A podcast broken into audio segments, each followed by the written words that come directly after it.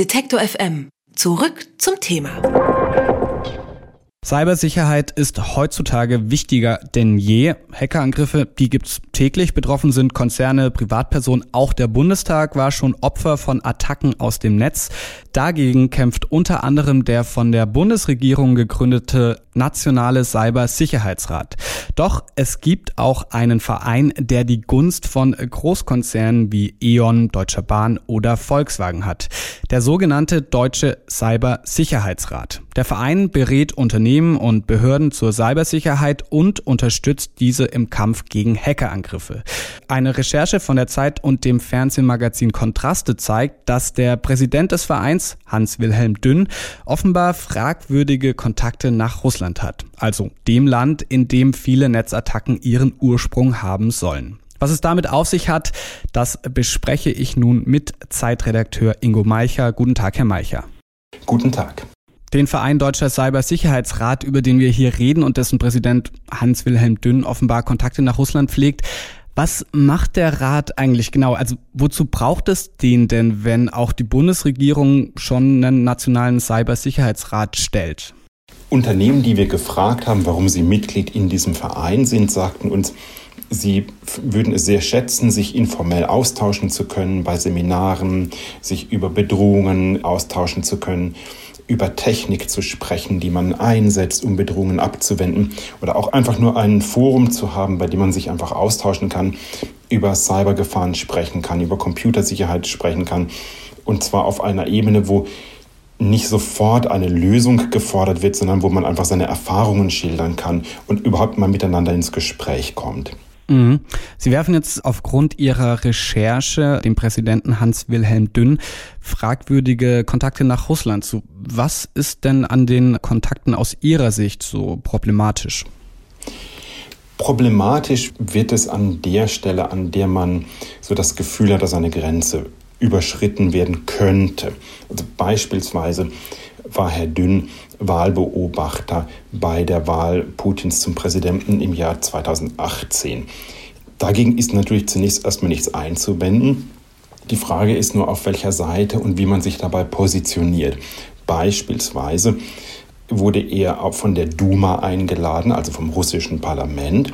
Parallel dazu gab es eine OSZE-Delegation, die die Wahlen beobachtet hat. An der war die Bundesregierung beteiligt. Die wurde von einem FDP-Abgeordneten sogar angeführt. Das heißt, er hat sich von der Seite einladen lassen, die jetzt nicht das allergrößte Interesse daran hatte, genau hinzuschauen, während es eine objektive und sich internationalen Standards verpflichtete Organisation wie die OSZE gab, an der die eigene Bundesregierung ja teilnimmt. Also das ist insbesondere deshalb wichtig, weil Mitglied im Cybersicherheitsrat sind auch mehrere Bundesländer und das Bundesgesundheitsministerium. Also schlägt man sich da international auf eine andere Seite, dann muss man sich auch fragen, er ist Präsident des Cybersicherheitsrates, da geht es um Computersicherheit und solche Themen. Warum sollte man in einer solchen Funktion unbedingt eine Wahl beobachten, auch noch in Russland? Dann ist darin auch ein bisschen zweifelhaft, mit wem war er da in der Delegation. Es waren mehrere AfD-Abgeordnete auch in Russland als Wahlbeobachter. Aus Frankreich kamen Vertreter des Front National, aus Italien Forza Italia, Lega Nord, aus Großbritannien kam jemand von UKIP. Das heißt, man begibt sich da durchaus in zweifelhafte Gesellschaft, wenn man als Wahlbeobachter auf Einladung der Duma nach Russland geht. Auf der anderen Seite, wenn jemand einem Cybersicherheitsrat vorsteht, dann muss die Person möglicherweise auch international agieren. Ist es denn nicht auch notwendig, dass man in seiner Position dann auch Kontakte nach Russland oder nach China hat? Selbstverständlich ist das notwendig. Und selbstverständlich muss man zu bestimmten Stellen auch Kontakte halten. Aber er selbst sagt ja auch, er hält auch Kontakte zu russischen Geheimdienstquellen. Dann geht er als Wahlbeobachter auf Seiten der Duma nach Russland.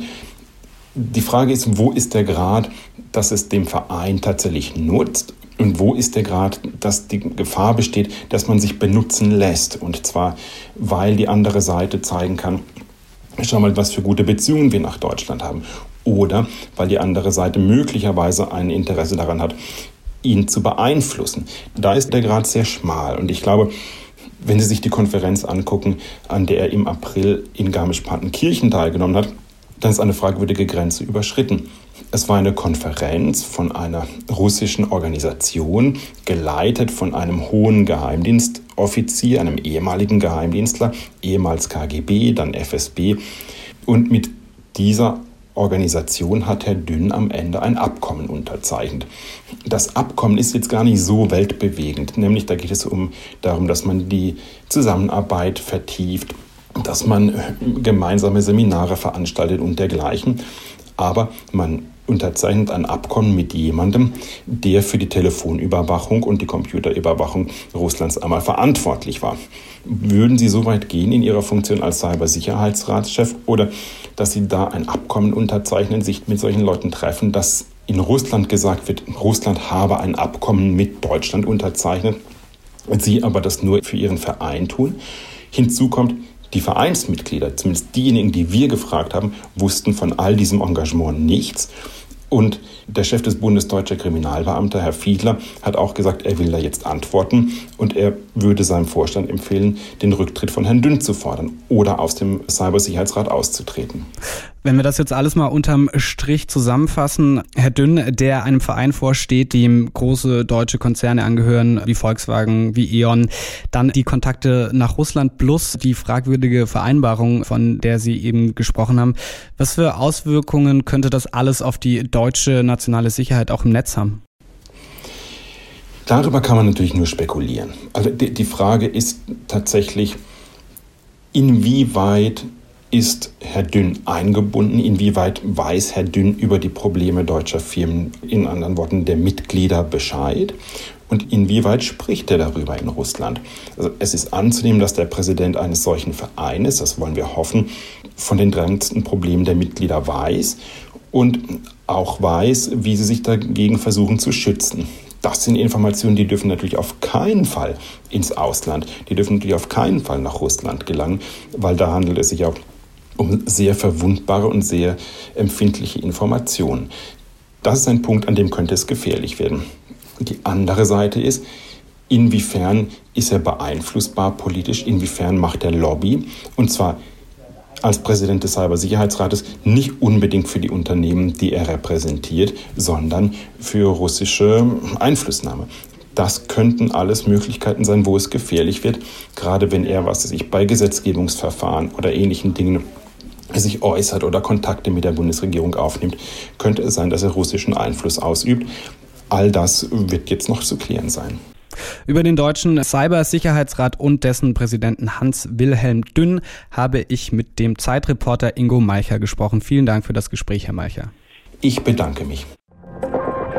Alle Beiträge, Reportagen und Interviews können Sie jederzeit nachhören im Netz auf detektor.fm.